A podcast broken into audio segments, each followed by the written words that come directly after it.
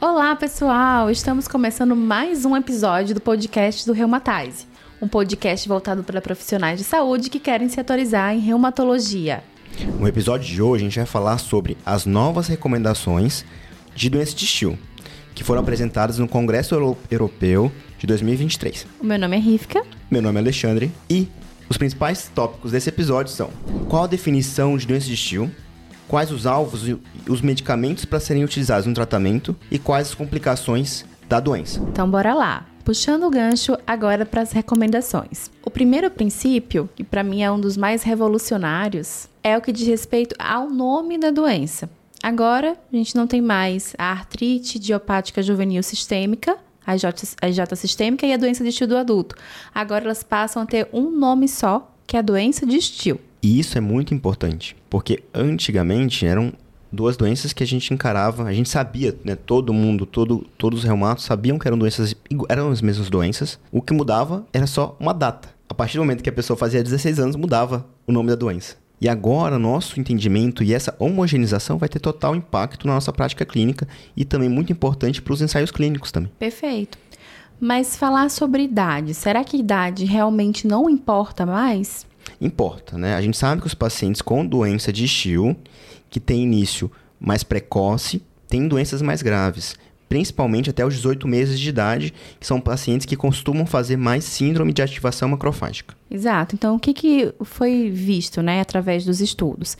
Que os pacientes, geralmente, né, a gente tem uma grande prevalência de pacientes com doença de Still, principalmente ali em volta dos 5 anos de idade, e depois dessa fase, a prevalência continua, mas atinge um platô, que continua ao longo da vida. Esse Exatamente. Platô. Esse platô vai até os 35. Ele não chegou a falar isso na apresentação, mas a gente sabe que a doença é mais prevalente até os 30, 35 anos de idade. Exato. Claro que a gente sabe que a doença de Still pode afetar qualquer idade, até indivíduos idosos, mas a prevalência é maior até os 35 anos de idade. E nos pacientes mais novos ainda, e a gente tem aí uma data de aproximadamente 18 meses, a gente vê manifestações que podem ser mais graves, como a síndrome de ativação macrofágica sendo mais prevalente. E por que, que foi feita essa unificação, né? Por que a gente passou a chamar tudo de doença de Still? Por que, que só agora a gente está nomeando como apenas uma doença? É, primeiro, né, a primeira vez que foi definido a doença, que foi na faixa pediátrica, foi o Still, né? É, e aí nada mais justo do que definir a doença com o seu nome. Posteriormente, foi, defini foi a doença foi descrita também em adultos pelo Bywaters, Waters mas que já havia sido descrita antes na criança. Então, acabou ficando no nome da primeira definição, doença de Still. Perfeito. E por que, que a gente só agora conseguiu unificar isso, né, como uma doença só? Isso aconteceu porque foi feita uma revisão sistemática com vários pacientes, né, com as séries de casos escritos na literatura. Eles, foram, eles avaliaram a prevalência dos sintomas e o que, que eles viram? Que os sintomas, tanto da doença de Still do adulto quanto da IJ, forma sistêmica, os sintomas são muito parecidos, basicamente são iguais, tá? Quando a gente avalia artrite, febre, rache, é a mesma prevalência. Quando a gente avalia também visceromegalias, né, incluindo hepatomegalia, esplenomegalia e linfadenopatia também é muito semelhante. Então, quando a gente olha como um todo, é uma doença, no geral, muito, são doenças, no geral, muito parecidas do ponto de vista de prevalência de sintomas. Mas nessa mesma revisão sistemática, foi visto que três sintomas eram mais prevalentes nos indivíduos adultos, que eram a odinofagia, a perda de peso e a mialgia.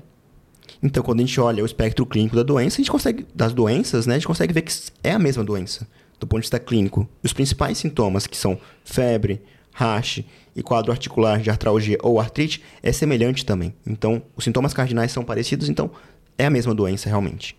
Perfeito. Então, o segundo princípio geral, ele diz respeito ao tratamento. Então, como várias outras doenças que a gente trata na reumatologia, desde artrite reumatoide, espondiloartrites, entre outras, é, obviamente a gente tem que ter um tratamento que visa a decisão compartilhada entre o médico e o paciente, se for criança, os pais do paciente. E além dessa decisão compartilhada, a gente vai ter que a gente vai até detalhar um pouquinho mais na frente alguns alvos específicos em que a gente deve nos ater em relação à resposta ao tratamento e que a gente usa aqui também na doença de Still o Treated to Target, né, que é a abordagem é, voltada para um alvo específico. E o terceiro princípio que é destacado é que a gente tem que avaliar e observar esse paciente de maneira ativa com relação à síndrome de ativação macrofágica, trazendo um destaque para essa complicação da doença, que é muito grave e mórbida e com alta mortalidade e que a gente não pode deixar passar na nossa prática. Exato. Então, focando no diagnóstico e no tratamento precoce. Bom, agora vamos direto para as recomendações. No total, são 14 recomendações que vão variar desde a, em relação ao diagnóstico, alvo, tratamento e complicações. Então, vamos começar com a primeira recomendação. A primeira, a segunda e terceira recomendações dizem respeito ao diagnóstico, sendo a primeira voltada para as manifestações clínicas. Exato. Então, ela tem o objetivo de que o diagnóstico seja precoce. Então, ela destaca quatro sintomas e características que são cardinais no diagnóstico e na consideração do diagnóstico da doença de Still, que são basicamente o que a gente já falou anteriormente, que é febre, rash, um quadro de artralgia ou artrite, que no caso, na verdade, aqui é só artralgia, né? É saiu artralgia. Saiu e aí, artrite. isso a gente chama atenção, porque se a gente for observar lá os critérios de EJ sistêmico, a gente tinha lá a artrite como um sintoma essencial.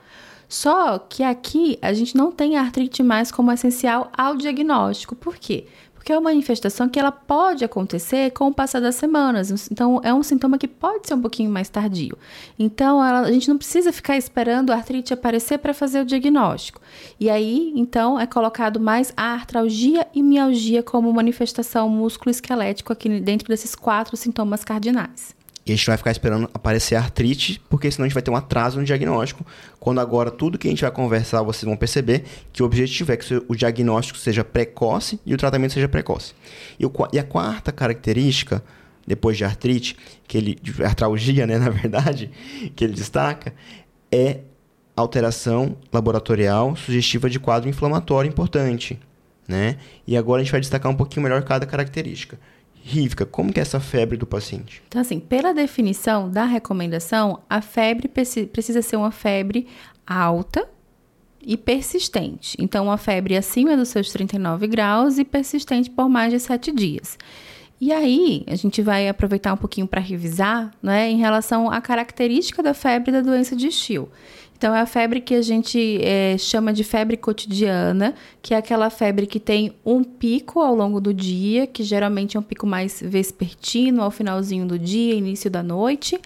É, e é uma febre que dura mais ou menos de duas a quatro horas e que é uma febre alta e o paciente ele marcadamente fica muito prostrado. É um, que há uma queda do estado geral associada à febre. E juntamente com a febre, a gente tem o rash que muitas vezes vem associado à presença da febre e que aí a gente já vai entrar nessa na segunda caracterização desse segundo sintoma que é o rash, que é um rash evanescente, que é descrito como rosa um rosa salmão, principalmente na região de tronco e proximal de membros, e que muitas vezes vem associado à febre. Não é obrigatório, mas muitas vezes vem associado à febre, e ele pode ter um gatilho também. É, um, um, gatilho térmico. Então, calor, por exemplo, se você pegar uma toalha quente e colocar em contato com a pele do paciente, pode ser que você gere esse rash. É, um outro lembrete, né, que o rash ele é característico sendo de maculopapular, mas não é obrigatório que seja maculopapular. A gente pode ter rachas urticariformes em 14% aproximadamente dos pacientes, entre outras alterações cutâneas. E, inclusive, o fenômeno de Koebner também pode ser presente nos pacientes com doença de Still. Exatamente. E a terceira característica clínica que a gente já comentou é o quadro de artralgia ou mialgia, tá? Não é mais obrigatório artrite e do ponto de vista de alterações de inflamatórias, laboratoriais, a gente tem que lembrar que é o que foi definido nas recomendações, que é o paciente que pode apresentar uma leucocitose neutrofílica, elevação de PCR, ou elevação também e ou também, né, elevação de ferritina, que é o grande marcador, né, da doença do adulto, né? E a gente sabe que pode ter outras alterações na doença do adulto, mas isso não foi destacado nas recomendações. Essas outras alterações são elevação de VHS, elevação de transaminases, hipoalbuminemia, plaquetose, entre outros. Perfeito.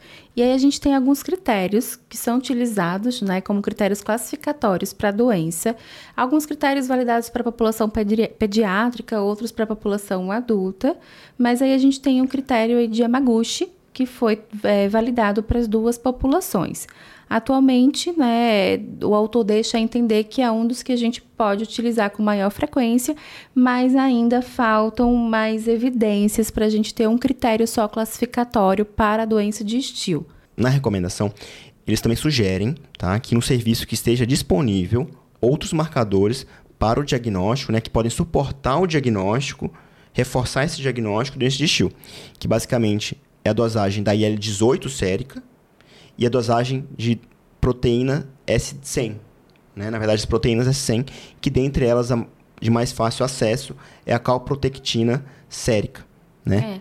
A gente sabe que são exames que não têm fácil acesso, em muitos lugares não são disponíveis mesmo, mas não são exames que são obrigatórios para o diagnóstico, mas eles podem ser auxiliar sendo exames específicos para o diagnóstico da doença de Still. Isso quando bem elevado, né? Isso quando, Isso. quando valores séricos bem elevados.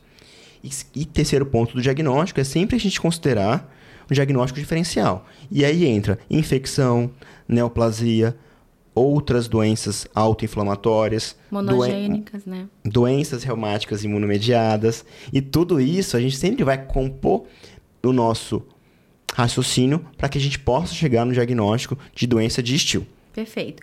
E aí a gente passa então para a próxima recomendação, que é de número 4, e que aí a gente sai um pouquinho do diagnóstico, mas já passa mais para o tratamento. E aí a gente precisa definir alvos, né? Antes de começar a falar sobre alvo, é importante definir o que é que é uma doença clinicamente inativa, que isso é um conceito também definido por essa diretriz, que seria um paciente que não tem manifestação clínica associado a não haver alterações laboratoriais de provas inflamatórias, tanto VHS e PCR normais. E o conceito de remissão seria aquele paciente que tem a doença clinicamente inativa por pelo menos seis meses. Exatamente. Então, com essas definições na cabeça, a gente vai passar agora para as metas terapêuticas. As metas terapêuticas são momentos em que a gente tem que atingir determinados alvos. Esses momentos é com uma semana do início do tratamento, com um mês do início do tratamento, com três meses e com seis meses. E aí a gente já pondera assim essa uma semana para a gente ver o quanto que temos que ser agressivos, né, com relação ao tratamento, para a gente ter uma resposta mais eficaz. Então, com uma semana do tratamento, a gente já tem que esperar que o paciente fique afebril e que pelo menos os exames laboratoriais e que aí é utilizado apenas a PCR como marcador de resposta inflamatória, que a PCR caia por pelo menos 50% do valor inicial. Então isso eu já tenho que esperar em uma semana do tratamento. Exatamente. Na semana 4, a gente espera que o paciente persista sem febre, que o PCR esteja normalizado, que o paciente tenha uma redução em 50% do número de articulações ativas e que a avaliação global da família, do paciente do médico seja menor que 20 numa escala de 0 a 100. Já em três meses, a gente tem que ir atrás daquele critério de doença clinicamente inativa, que seria o paciente sem sintoma, com provas inflamatórias normais, e que aí a gente vai ver também a dose do corticoide, que a gente tem que ter uma dose baixa em adultos com a dose menor do que 0,1 mg quilo dia e em crianças uma dose menor do que 0,2 mg quilo dia. Então, ainda é permitido uma dose de corticóide, mas uma dose mais baixa. Já em seis meses, a gente já tem que ter um paciente com a doença clinicamente inativa, mas sem uso qualquer de corticóide. Então, só reforçando, isso mostra o quanto que a gente tem que ser agressivo e o quanto que o tratamento efetivo na doença de tecido adulto consegue reduzir rapidamente a atividade da doença e a dose de corticoide. É, mas o que é então esse tratamento efetivo, né? E aí a gente já entra na recomendação de número 6. Então, o tratamento efetivo vai depender do momento que a gente está na investigação e no diagnóstico da doença. Naquele paciente que ele está naquela fase inicial de investigação, não sabe a etiologia, eles recomendam que a gente pode utilizar o anti-inflamatório como uma ponte até o momento do diagnóstico. A partir do momento que a gente tem um diagnóstico de doença de Still, a gente pode utilizar o corticoide como uma terapia efetiva no tratamento, porém a gente tem que evitar o seu uso ao longo prazo, assim como a gente faz com outras doenças autoimunes. E aí a gente já passa para os biológicos. E na recomendação é chamada atenção para o inibidor de interleucina 1 e inibidor de interleucina 6, que são medicações que a gente tem mais evidências, né, com ensaios clínicos randomizados. Outras medicações não são nem citadas mesmo na recomendação. Então, os de sintéticos, como metotrexato, anti-TNF, não são citadas na recomendação, mas são colocadas como outras medicações em que a gente não tem um nível maior de evidência, são mais estudos observacionais. Séries de, ca séries de casos, série né? de casos, exato. Então, é por isso que tanto... Por isso que os biológicos, eles são colocados a interleucina 1 e 6 como as melhores opções no tratamento. Exatamente. Eles fizeram uma revisão sistemática de todos os medicamentos utilizados no tratamento da doença de Still incluindo sintéticos, incluindo biológicos, e posteriormente eles fizeram uma meta-análise só dos anti-IL1 e IL6.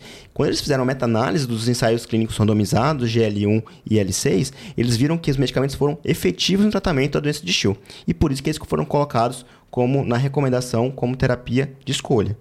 É que devem ser priorizadas, mas mesmo assim, existe uma definição de janela de oportunidade e que a gente fala mais sobre isso dentro da artrite reumatoide, mas também entra aqui na doença de Still.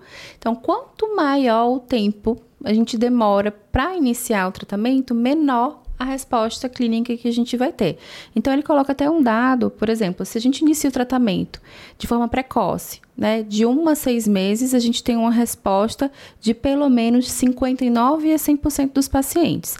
Agora, se o tratamento é iniciado de uma forma mais tardia, que vai de 2 a 5 anos, a gente tem uma resposta menor, que vai de 23 a 32%.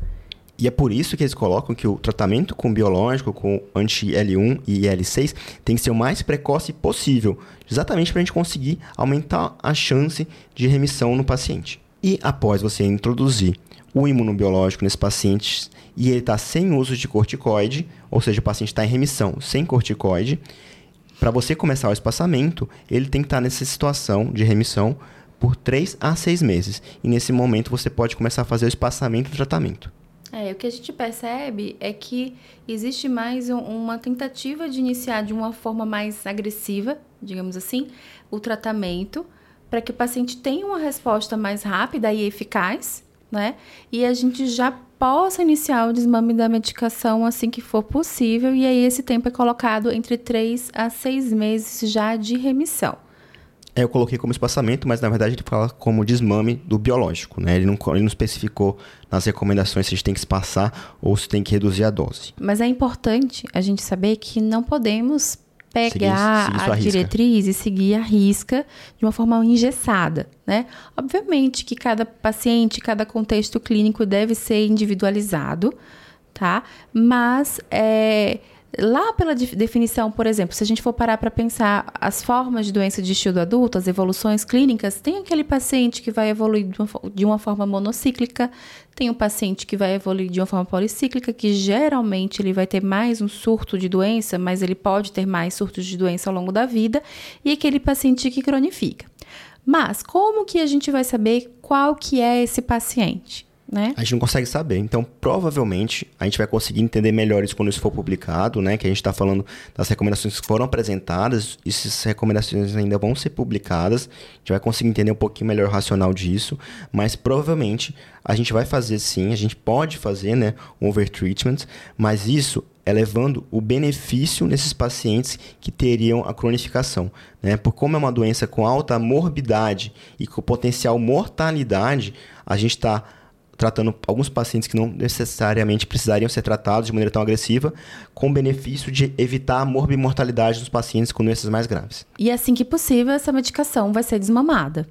E aí a gente vai passar para as complicações, que é o que a gente não quer que aconteça, mas que potencialmente pode acontecer, obviamente, e a gente tem que ficar de olho para diagnosticar e tratar de uma forma mais precoce. E aí são duas complicações importantes que as recomendações definem, que são a síndrome de ativação macrofágica e o envolvimento pulmonar, trazendo aí uma maior atenção para a doença pulmonar intersticial. Exatamente. a síndrome de ativação macrofágica, a gente tem que ficar atento naqueles pacientes com febre persistente, com vísceromegalia, elevação de transaminases, paciente que começa a evoluir com citopenia, que não é usual né, no paciente com esse do adulto, ele começa a fazer uma leucopenia, uma plaquetopenia. Nesse paciente, a gente tem que lembrar de, de síndrome de ativação macrofágica.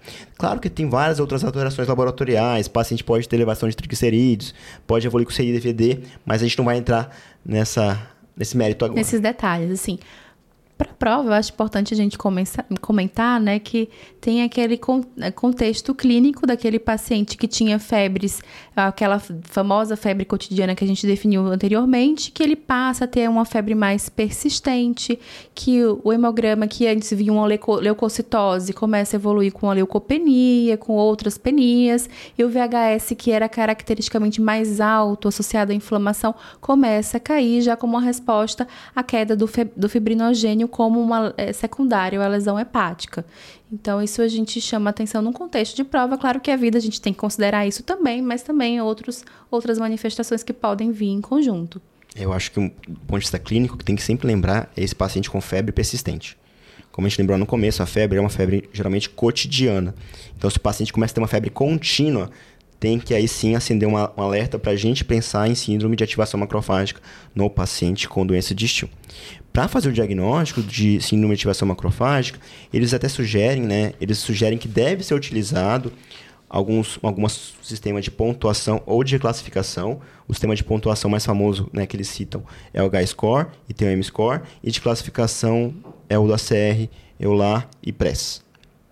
O que a gente acaba utilizando mais na nossa prática, tá? Não é o que foi citado na recomendação, é o H-Score, que tem vários aplicativos que você pode utilizar beira-leito e são bem práticos de utilizar. Isso. E aí, a gente entra na recomendação de número 11, que diz mais respeito em relação ao tratamento da doença de Still, com a complicação de ativação macrofágica. Então, nesse paciente, a gente é mais agressivo, no sentido de que são necessárias doses mais elevadas de corticoide, e aí é colocado também a associação do inibidor de interleucina 1 como primeira escolha, o anakinra, sendo também opções a ciclosporina e o inibidor de interferon gama. É, aqui no Brasil que a gente tem acesso apenas desses três é a ciclosporina. O inibidor de IL-1 que é disponível no Brasil, mas é de dificílimo acesso, é o canakinumab. Né? Então, na prática nossa do Brasil, vai ser corticoide e ciclosporina. É o que a gente faz na prática, né? Exatamente. Bom, na próxima recomendação, de número 12, é uma outra complicação que a gente já comentou, que é a complicação da manifestação pulmonar.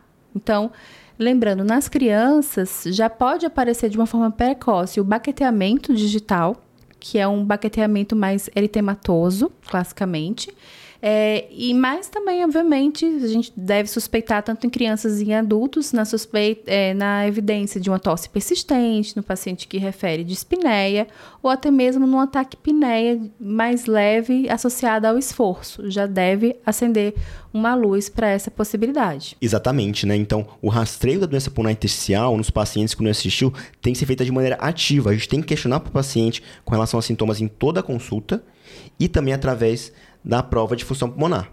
E naquele paciente que a gente tem maior suspeição clínica, realizar a tomografia de tórax. E o porquê disso? Por que, a gente está falando mais disso? Porque a doença pulmonar intersticial nesses pacientes tem sido cada vez mais frequente, tem sido cada vez mais descrita na literatura. Isso principalmente nas crianças. Isso acontece principalmente nos pacientes que têm a doença de longa data, né, de, longo, de longa evolução, pacientes que já apresentaram síndrome de ativação macrofágica e naqueles pacientes que têm aumento de eosinófilo. E também nos pacientes que fizeram uso dos biológicos, os inibidores de L1 e L6. Agora fica o questionamento, né? Será que tem relação mesmo com o uso da medicação ou se pode ser uma correlação, né? Uma associação com, do, com um quadro mais grave e a necessidade de, do uso do biológico, né? Mas algumas, algumas justificativas estão sendo levantadas para isso no que diz respeito a realmente o uso das medicações, mas isso está tá ainda em fase de estudo. Exatamente. E como que é essa doença pulmonar intersticial nesses pacientes, né? Os pacientes geralmente apresentam um pouco de vidro fosco, espessamento dos septos subpleurais e interlobulares, e podem apresentar numa fase mais tardia consolidação, consolidação pulmonar. E ainda pode ter o achado nesses pacientes, quando a gente faz a biópsia, de proteinose alveolar pulmonar. E uma outra uma outra manifestação coexistente é a hipertensão arterial pulmonar, que aí a gente está pensando no contexto de doença pulmonar intersticial, que foi isso que foi descrito na apresentação. Mas a gente sabe que é descrito também no paciente com doença de estilo, hipertensão arterial pulmonar do tipo 1, tá? Parecido que pode acontecer no lúpus, na esclerose sistêmica, também pode acontecer na doença de estilo do adulto. A doença de estilo, né, pessoal? Desculpa. Vai ser difícil a gente conseguir parar de falar o adulto. e um outro fator associado é o HLA. Tem a associação do HLA DRB1-15. Ele está prevalente né, em até 80% dos pacientes com doença pulmonar intersticial e doença de Still.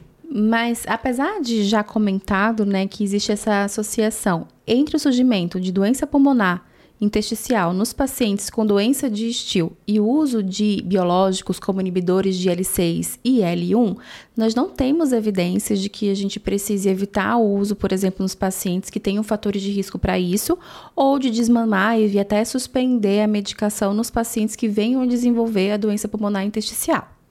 O que já é colocado na recomendação é que a gente deva pense na possibilidade de usar uma medicação que tenha como alvo específico as células T nesses casos, né? Não, obviamente, baseado em estudos bem né, desenhados, bem é, base, desenhados. é baseado muito mais na, na, na, na fisiopatogênese, na, na teoria né, da fisiopatogênese dessa manifestação. E aí eles sugerem que a gente pode utilizar a batacept, metrexato, micofenolato e imidoscalcineurina, mas tudo ainda muito teórico. Exatamente, mas que já é colocado dentro da recomendação.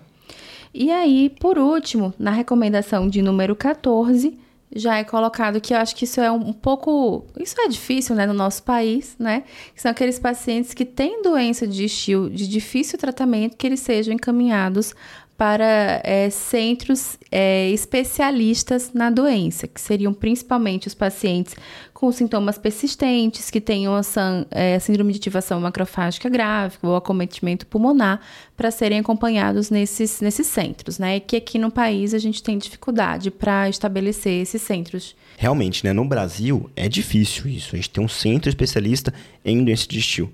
Mas naquele paciente mais grave, a gente cabe encaminhar para um centro terciário que seja referência na sua região. Perfeito. Então, é, o que, que a gente tira dessa, dessa recomendação? Eu acho que o principal, mudança do nome, né? Mas aí a gente já tinha esse feeling de que era a mesma doença mesmo né? Mas além da mudança do nome, que a gente precisa ser agressivo em relação ao tratamento, e essa agressividade entra em relação às medicações que a gente vai optar por usar dentro do, de cada contexto, mas aqui é, dentro da recomendação se coloca os inibidores de L1 e L6 como primeira linha, e tendo os alvos terapêuticos bem definidos em uma semana, um mês, três meses e seis meses, buscando é, a remissão da doença para que a gente possa já pensar em um desmame da medicação assim que for possível. Exato. Quando forem publicadas as recomendações, serão apresentados também alguns algoritmos de tratamento. Ele até colocou um slide na apresentação, mas ele basicamente mostrou por um segundo e pulou porque é algo ainda preli muito preliminar. Ainda que... falou que ninguém pediu tirar foto. Exatamente. Então a gente não tirou foto desse slide, né? Porque nós somos pessoas corretas. essas recomendações, assim que elas forem publicadas, vai trazer para a gente, na nossa prática, um pouco mais de conforto, um pouco mais de facilidade de acesso a alguns medicamentos que a gente tem muita dificuldade hoje em dia. Quem trata doença digestil no consultório sabe o quão difícil é tratar doença digestil e o acesso aos medicamentos também e no tempo que a gente gostaria que tivesse. Né? Muitas vezes nossos pacientes na prática acabam utilizando corticoide por meses até anos até ele conseguir o tratamento adequado que ele precisa. Então a gente ter esse embasamento de uma sociedade reforça e tranquiliza, embasa a gente para que a gente consiga melhorar a assistência dos nossos pacientes e a gente ficar mais tranquilo e seguro no nosso consultório.